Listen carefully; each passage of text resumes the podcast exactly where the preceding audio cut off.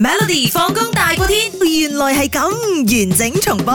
好，今日一齊猜猜呢個啦，我覺得幾有趣嘅。嗯 OK，嗱，大家都知道啦，啊平時咧你講人哋有病，OK，嗯嗯你講哎呀你有毛病啊，你有毛病啊， 有啲毛病。好嘅，毛病呢個毛字咧嗯係點樣嚟嘅？哼，OK，以前嘅時候，古時代係應用啲乜嘢啊嘅？點解係卯係啦嗯？A 慈禧太后嘅眼眉毛？OK， ，B 毛筆嘅毛，C 馬嘅毛，嗯定係 D 羊角豆嘅毛咧？我頭先揀係慈禧太后，有原因啊你嘅，講因為慈禧太后好惡噶嘛，跟住就算佢有啲唔妥咧，你都唔可以喺佢面前講噶嘛，所以要學你話齋，即係要匿埋咁啊，哦睇住某邊嘅某邊咁樣細細聲咁樣啦嚇，啊如果唔係喺佢面前拉咗去斬噶嘛，係咪？好啦，咁其他朋友咧，好多朋友啊，揀真乜係嚟。嘢咧 就都有係嘛 C A D 都有，啊嗱，主要都係 C 馬毛啊。 ？OK，好啦，答案咧毛病最初係指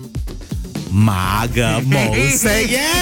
我擾亂到你啦。太后做咩你咁樣樣嘅？你應該係源自於你噶嘛，慈禧太后。啊嗱，其實古時候咧，佢係指咧馬嘅毛色有瑕疵、有疾病噶，嗯因為古時候咧馬喺生活當中佔有非常之重要嘅地位啦。係係係嗯咁如果話一個有錢人家佢想買馬嘅話咧，佢首先就要睇馬嘅毛色靚唔同埋靚佢旋轉毛嘅位置。如果佢嘅顏色唔係太靚嘅話咧，就話太用毛，用毛，那個毛有病，佢個毛有病咗啦啊！有毛病。對，係個卯油邊，卯邊卯油邊係啦哦，OK。 OK 後來咧就由馬慢慢咧就擴大到其他嘅事物啦，就引申起人都有啦或者物誒物件嘅缺點缺點咁樣就話，誒，哎這個有毛病這樣子。哦，但係以前買馬啊嘛，馬緊要啊嘛，係交通工具嚟噶啊嘛，跟住依家咪講啊，你要車 邊啊，係咪？你個車有好多病啊，你個 engine 又有啦，嗰個 exhaust 又有啦，係咪？一大堆咁樣，你要車邊啊你？中文咧係好有奧妙嘅，OK，你唔好亂咁但係亦都會改。跟住時代變遷嘅。你那啦，你要車邊，那你就有病啦。你要車邊。